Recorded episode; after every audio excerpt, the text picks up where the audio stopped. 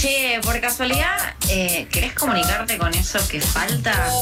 ¿Sabías que puedes hacerlo por WhatsApp?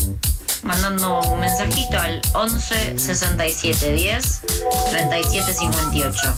11 67 10 37 58. Anótalo bien. También puedes buscarlos por las redes sociales. Arroba eso que falta.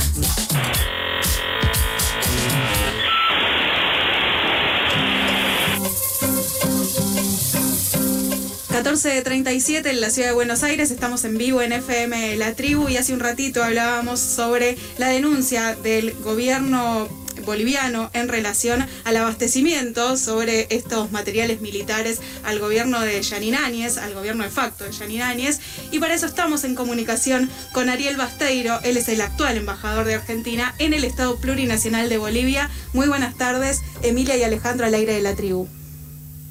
¿Qué tal? Buenas tardes, ¿cómo le va a ustedes? Muy bien. muchísimas gracias por esta comunicación. La primera pregunta es cómo es que encontraron esta carta en la embajada, ¿no? ¿Cómo, se encontró? Esta carta se encontró a partir de la información que nos llegó de Cancillería Boliviana, donde mm, tenían la información extraoficial de que en, noviembre del año 2019, en un avión que había venido de Fuerza Aérea, había habido un cargamento de material o represivo eh, que se le entregó a Fuerza Aérea y a Policía. Nosotros, yo cuando llegué, yo hace dos meses y medio que estoy a cargo de la embajada, recuerdo cuando llegué, chequeé lo que debería ser el método de información que existe entre las embajadas y la Cancillería, que es a través de cables eh, que se envían eh, mutuamente. Ahí no había ningún, ninguna información, eh, digamos, curiosa o sorpresiva.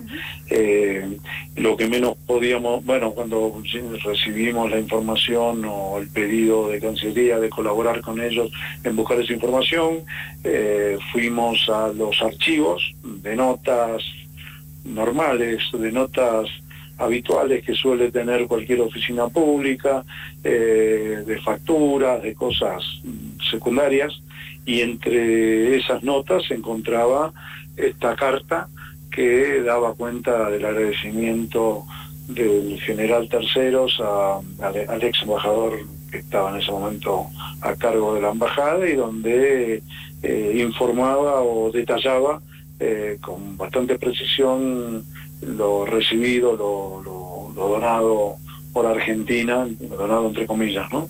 Eh, por Argentina a, Bolivia. Ariel, eh, te saluda Alejandro, el ex embajador argentino en Bolivia, justo estábamos hablando, Normando Álvarez, hoy es ministro del gobierno de Morales en Jujuy, más allá de negar el pedido de armamento y la existencia de la carta, que bueno, que después se comprobó que la carta existe y el armamento se mandó, aclaró que también que las funciones como embajador no están en autorizar este tipo de asistencia, particularmente vos lo que estás lo que estás, nos estás contando es que eh, la función del embajador eh, es, es imposible que pase desapercibido de una cuestión así.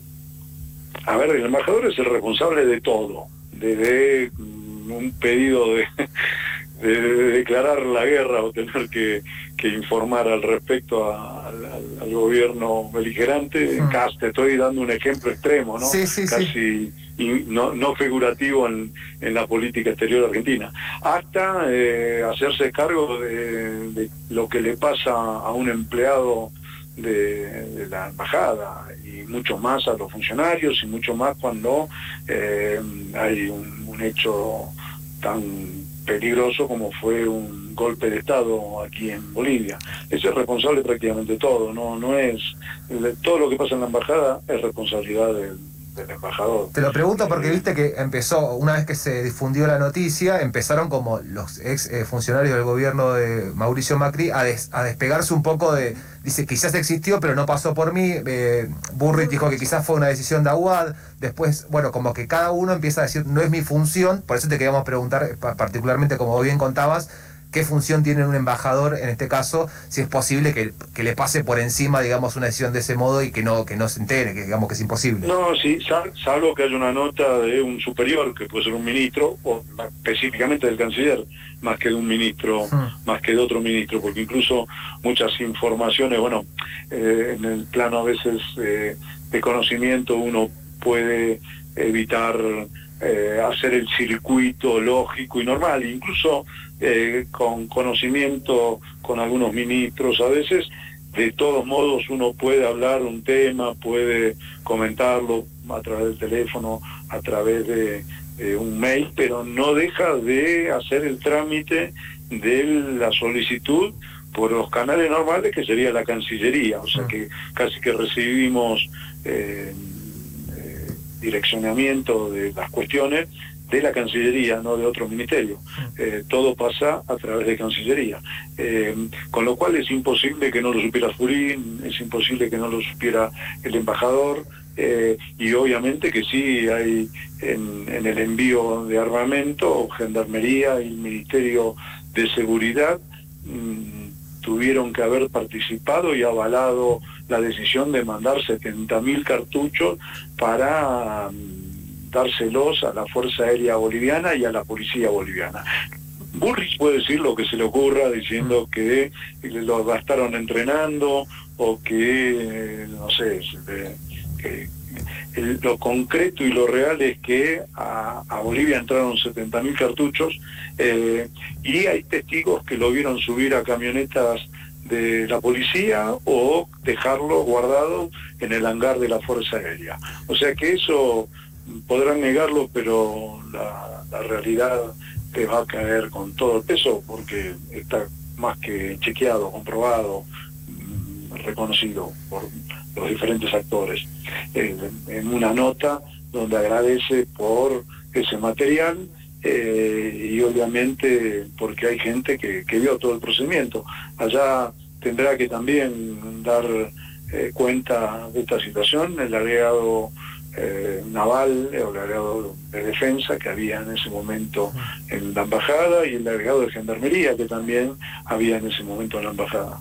¿Llegaron más materiales? O sea, porque la carta lista una cantidad de materiales eh, represivos, podríamos decir, ¿no? Pero hay una versión de que en realidad hubo más materiales donados, pero que no figuraron, o por lo menos no, no hay no aparecen en esa carta inicial. ¿Esto es así? ¿Hay pruebas? No, en, la carta, en la, te, vuelvo, te vuelvo a repetir, tenemos la información de que mm, esa carta es del, del material parcial.